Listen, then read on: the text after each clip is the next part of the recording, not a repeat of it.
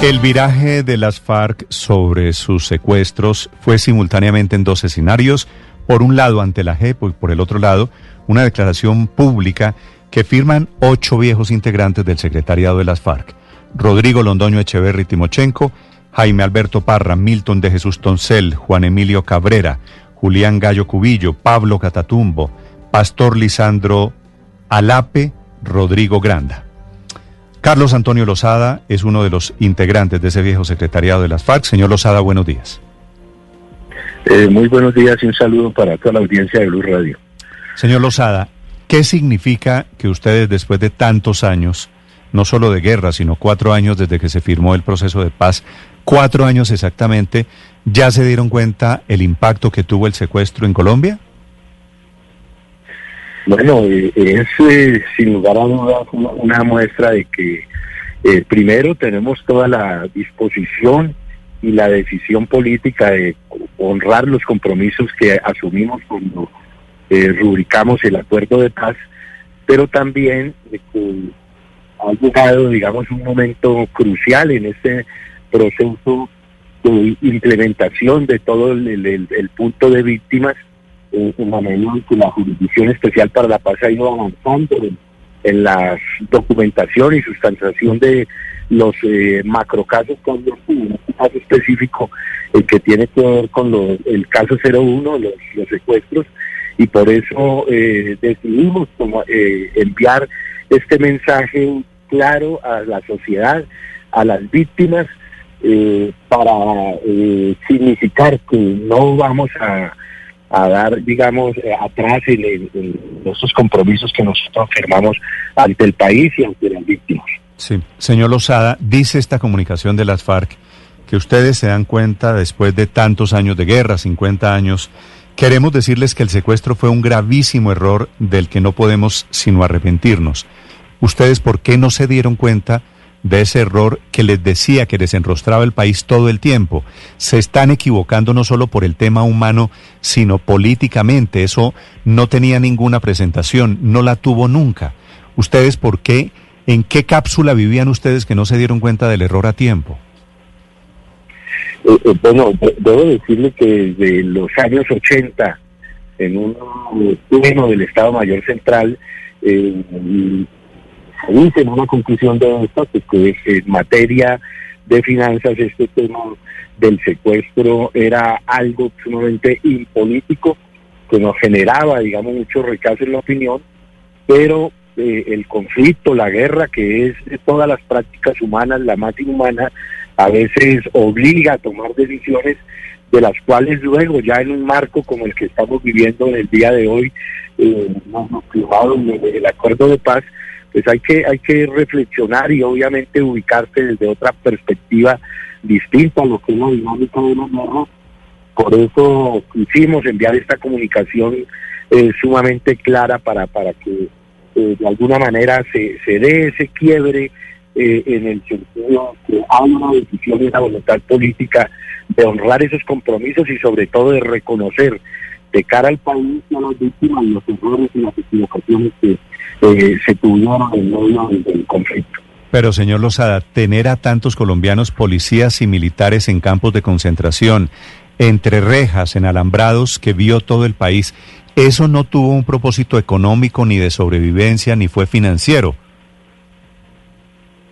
Sí, me estaba refiriendo eh, a, un objetivo económico en el caso de los, de los, de los prisioneros, de los integrantes de la, de la fuerza pública, eh, se dio una situación que nosotros hemos eh, eh, explicado, digamos, en medio de la Jurisdicción Especial para la Paz, que tenía el objetivo de lograr la liberación de los eh, guerrilleros que estaban en prisión, de manera que precisamente a eso me refiero, de que la guerra es la, más inhumana de todas las actividades eh, humanas y en esa dinámica del conflicto pues eh, se llegó en el caso colombiano a, esa situación y es lo que estamos asumiendo hoy en día de cara al país. Mm, señor Lozada, ustedes han hablado cuando Colombia hablaba de secuestros, ustedes en las FARC hablaban de retenciones.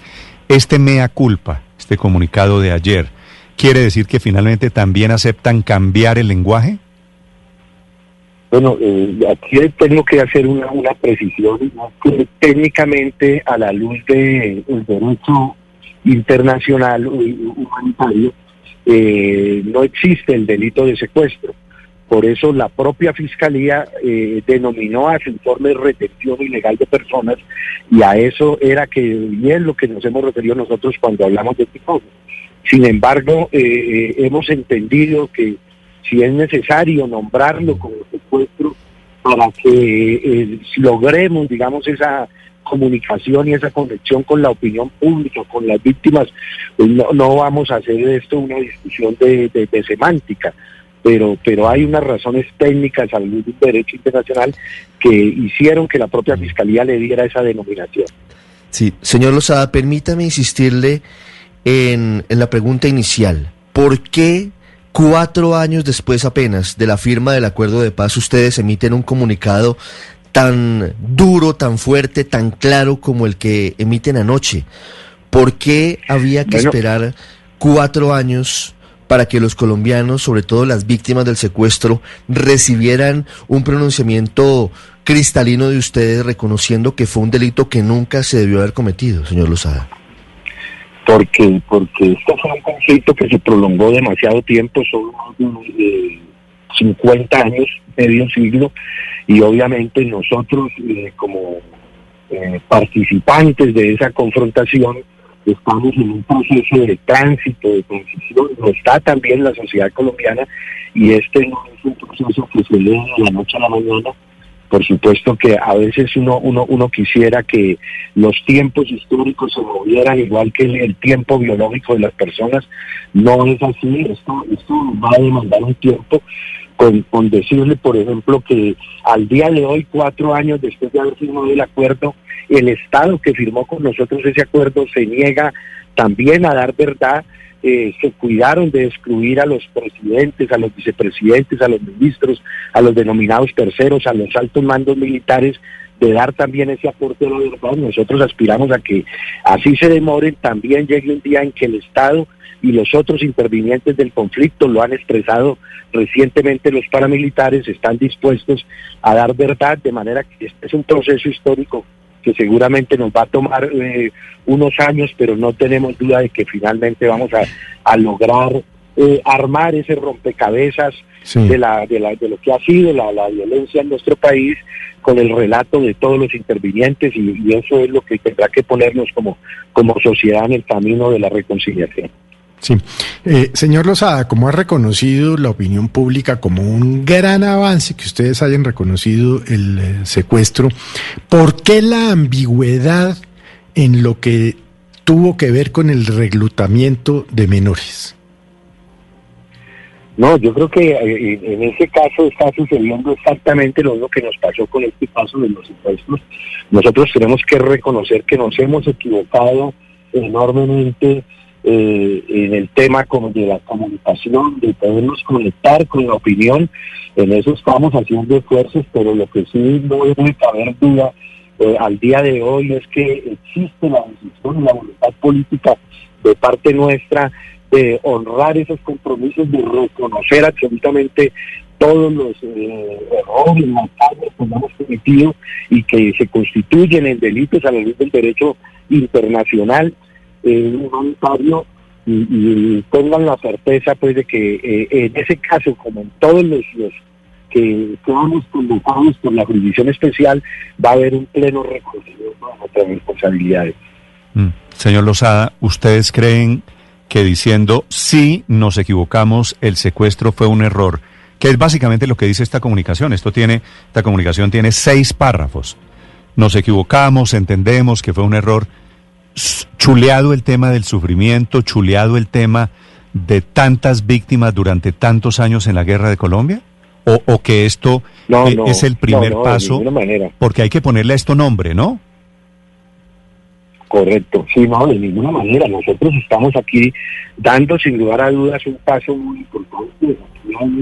Consideramos nosotros un punto de quiebre en proceso tránsito que nosotros estamos realizando, que está realizando también la, la sociedad colombiana y eso tengo un primer paso que debe permitir eh, transitar hacia la, la, reconciliación de, crear un marco de convivencia, pero que desde luego nosotros sabemos y creemos que así debe llevarlos al olvido, porque el, olvido es, perder la memoria de lo que ha sido la tragedia y aquí de lo que se trata es precisamente que todo esto sirva para que las futuras generaciones no vuelvan a repetir lo que nosotros tenemos que transitar como sociedad. Sí, si este es el primer paso, señor Lozada, ¿cuál debería ser el segundo? A ver, me repite, es que se me, se me fue la... Sí, le digo, si estamos de acuerdo usted y yo que este es un buen primer paso, ¿cuál debería ser el segundo? Bueno, nosotros eh, tenemos obviamente que eh, eh, evacuar todo el proceso de la Jurisdicción Especial para la Paz. Obviamente estamos conscientes de que deben venir, digamos, unas decisiones de este tribunal que tienen que ver con las, las sanciones en acuerdo, los pasos que, que habían considerado el tribunal y de manera paralela, porque esa es una idea también de este modelo de justicia, poder iniciar un proceso de diálogo con las víctimas que nos lleven a la, realización de actos de reconocimiento y de solicitar perdón y de poder, digamos, eh, de alguna manera eh, los derechos de las víctimas. Y que esto es un proceso que seguramente nos va a tomar varios años. Sí, señor Lozada, en lo particular, usted era el comandante del bloque oriental de las FARC, ¿cierto? En ese mismo bloque estaba el mono Jojoy.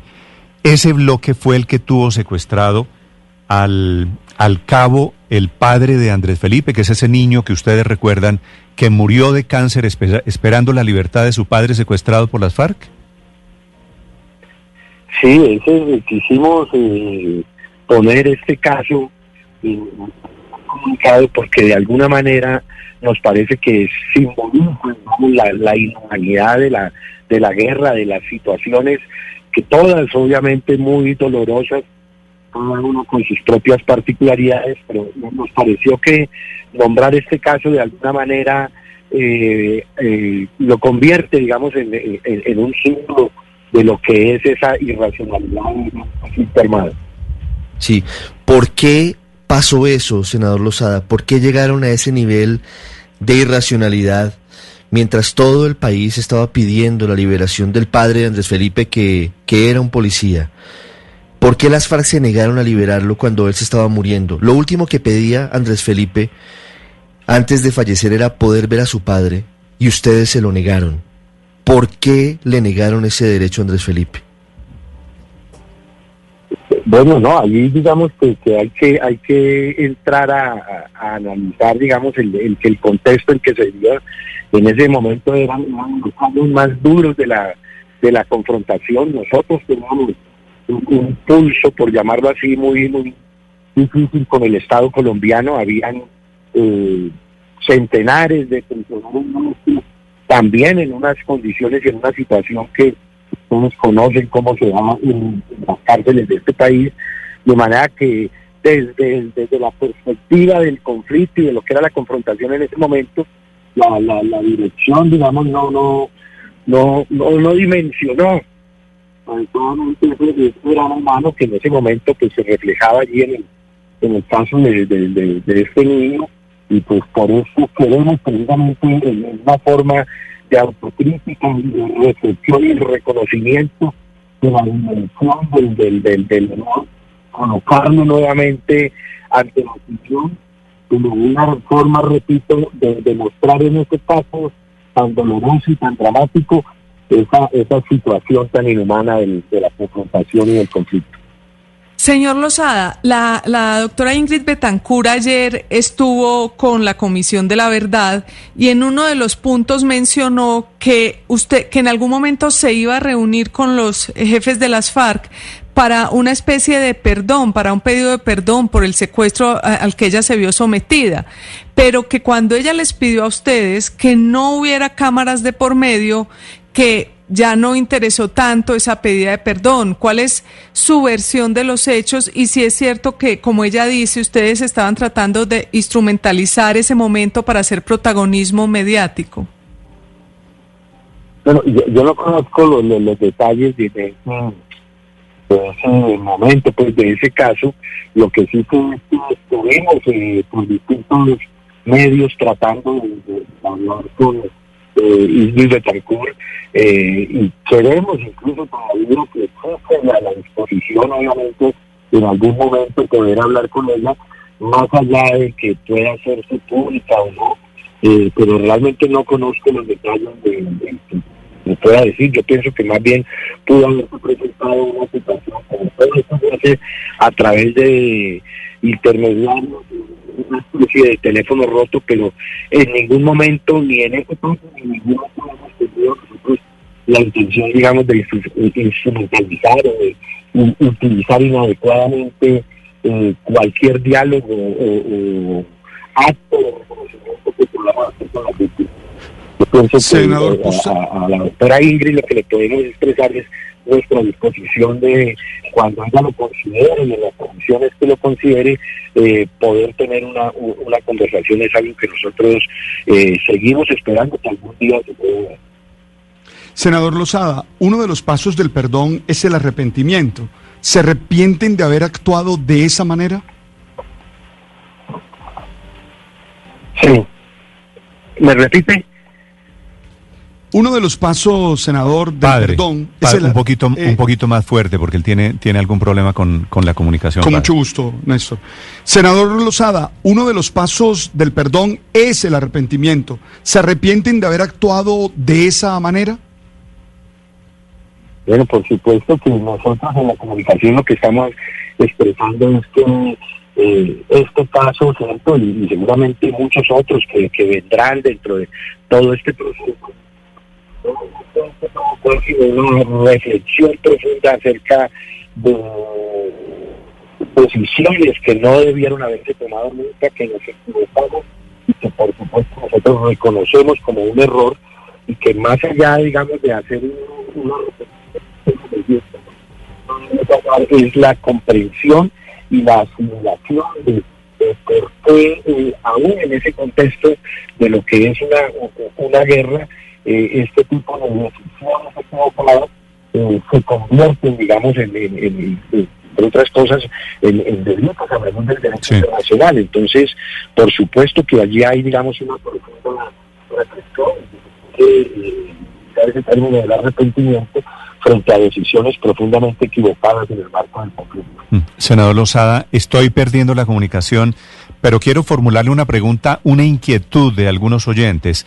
Esta, esta carta, este viraje de las FARC sobre el tema del secuestro del que estamos hablando, ¿tiene algo que ver con la reunión con el expresidente Santos de la semana pasada?